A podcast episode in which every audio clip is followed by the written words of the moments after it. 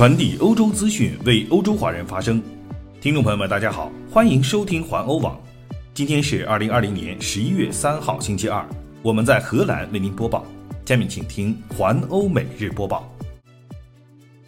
首先来关注欧洲又一起恐怖袭击的突发事件。昨天晚上，奥地利维也纳市中心的一座犹太教堂遭到了袭击，引起了世界震惊。事件发生在昨天晚上约八点左右。袭击者在维也纳市中心的一条街道上开枪，随后，该市另外的六个地点同时发生了枪战。目击者向奥地利公共广播公司 ORF 报告，晚上八点后不久听到了枪声。事件发生之后，欧洲各国政要，包括荷兰首相吕特、法国总统马克龙、英国首相约翰逊、德国总理默克尔和荷兰王室等，纷纷谴责了这一恐怖行动，去电奥地利总理库泽。表达了声援和支持。美国的两位总统候选人特朗普和拜登虽然处于竞选投票的最后关键时刻，也分别致电谴责了这一行为。当天晚上，奥地利正在开始实行疫情的封锁，历时四个星期，因此很多人在这封锁前的最后一个晚上外出，餐厅和剧场里都有很多人。今天早上，奥地利内政部长内汉默在新闻发布会上宣布。在维也纳的恐怖袭击中，共有三名平民死亡，包括两名男子和一名女子。另外，共造成了十五人受伤，其中七人伤势严重。新闻发布会后又证实了有一名平民女子死亡。据中国环球时报的报道，驻奥地利大使馆证实，有一名澳籍华人在这次袭击中遇难。另外，有一名中国籍公民受了轻伤，目前情况稳定。据奥地利的媒体报道，袭击的实施者已被当场击毙。目前，已知袭击者的身份是一名伊斯兰国 IS 的支持者，名叫库尔丁 S，今年二十岁，出生于维也纳。有消息称他有阿尔巴尼亚裔的背景，但是没有得到证实。他的父母可能来自北马其顿，他拥有奥地利和北马其顿的护照。据称，他是奥地利大约九十个激进的穆斯林之一。他希望前往叙利亚。他曾经在2019年4月因为参加恐怖组织被判监禁22个月，但是去年12月份时，他被有条件的释放了。今天早晨，奥地利通讯社 APA 报道，对于这次恐怖袭击事件，当局在各地展开了搜索，包括在离开维也纳大约65公里的地方逮捕了两人。另据荷兰的相关消息，虽然昨晚维也纳发生了恐怖袭击事件。但是在荷兰发生恐怖袭击的威胁等级不会增加。荷兰国家反恐协调员说，没有任何信息可以显示需要提高反恐级别这一点。他说，荷兰的反恐机构 NCTV 正在密切地监视维也纳的局势，并对受影响者表示哀悼。荷兰的威胁级别目前为三级，这意味着发生恐怖袭击是可以想象的。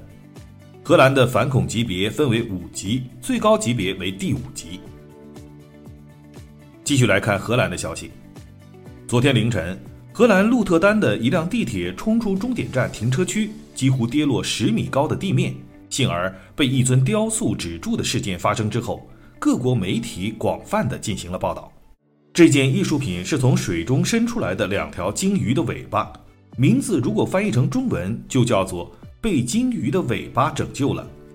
华盛顿邮报大篇幅的报道，题目是“幸运，荷兰的鲸鱼尾巴拯救了地铁”，有事实、数字和照片，网站还有视频。欧洲的其他媒体，包括欧洲新闻、英国的报纸和德国以及比利时的媒体等，都不放过这一事件，图文并茂地予以了报道。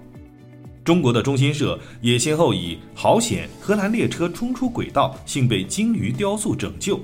和转载了荷兰伊网的新闻，鹿特丹地铁冲过停车区撞毁艺术品悬空停下，进行了报道。继续来关注爱琴海地震的后续消息。上周五，在爱琴海的土耳其伊兹密尔地区发生了大地震之后，死亡人数目前已经上升至一百人。伊兹密尔市有九十八人丧生，在土耳其海岸附近的希腊萨摩斯岛有两名少年死亡。这是近年来袭击土耳其的最致命的地震。自此次地震发生之后，还发生了大约一千四百多次余震。地震在伊兹密尔造成了九百九十四人受伤，其中一百四十七人仍在医院接受治疗，死亡人数还有可能会上升。救援人员目前仍在五栋倒塌的公寓楼中寻找受害者。土耳其经常遭受地震的袭击，今年一月份，东部埃拉泽省发生了地震，共造成四十一人死亡。在二零一一年时，东部城市凡城的地震共造成了五百多人死亡。来看俄罗斯的一则消息：一名俄罗斯肉类大亨昨天在他家的室外桑拿浴室中被人用十字弓箭射杀。俄罗斯调查委员会报告说，商人弗拉基米尔·马鲁戈夫的庄园位于莫斯科郊外约四十公里的地方。据说，马鲁戈夫和他的伴侣在室外桑拿房中的时候遭到了蒙面男子的袭击，作案者将两人捆绑在一起索取金钱。据说女方设法逃了出来，并向警方报告。警察后来发现马鲁戈夫死在桑拿房中，还有射杀他的十字弓箭。肇事者乘汽车逃跑，后来在一个村庄中发现了作案的汽车。俄国的一份报纸根据警方消息来源报道，这名女子也在嫌疑人的名单之上。根据相关网站的消息，嫌疑人目前已经被捕。可能是一名来自哈萨克斯坦的四十八岁男子，名叫马夫里迪。据说逮捕他的时候，他做出了反抗，并且被捕后拒绝发表声明。据荷兰驻俄罗斯记者的报道，具体的案情目前还不清楚，可能是一场商业纠纷。在俄罗斯，这些纠纷有时会通过暴力来解决，虽然现在比九十年代要少得多，但是从未消失过。马鲁戈夫被称为俄罗斯的香肠王，拥有俄罗斯一些最大的肉类加工厂。去年，他和前妻发生了冲突。据《莫斯科时报》报道，因为这场冲突是关于香肠王相关资产的，因此受到了民众广泛的关注。继续来关注疫情的消息。昨天，欧洲多国的疫情数字又纷纷创造了新的纪录。德国的感染人数昨天再创新高。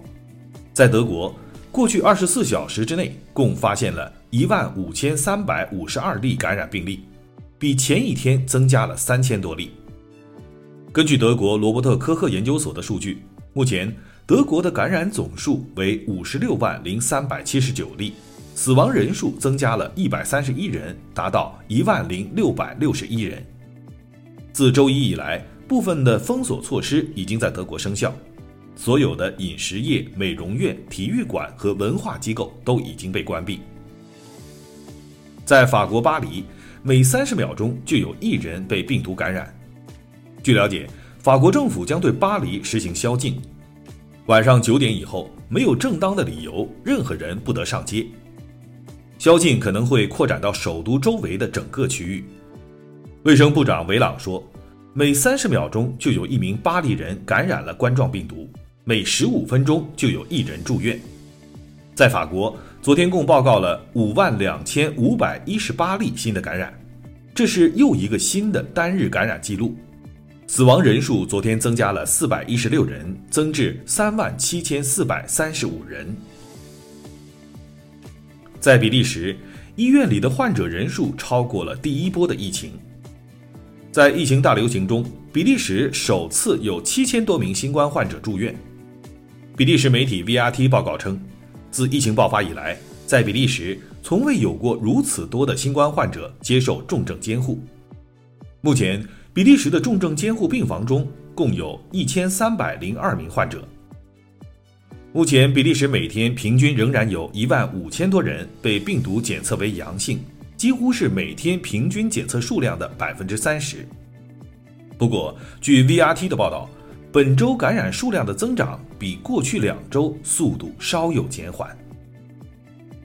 以上就是今天的环欧每日播报，我是郑军，期待您每天关注环欧网为您带来的欧洲最新资讯。